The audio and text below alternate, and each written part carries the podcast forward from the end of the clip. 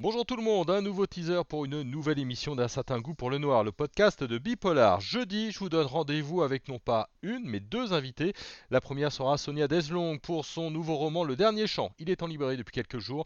Il nous parle d'extinction massive d'animaux, mais aussi d'un étrange son qui semble annoncer une catastrophe. Et puis nous aurons aussi Talia Chaumont, la directrice de la collection Sueur Froide, qui fait peau neuve en ce moment. Elle nous dira tout de ses choix et de ses envies. Rendez-vous ce jeudi pour une émission exceptionnelle avec un certain goût pour le noir, le podcast de Bipolar.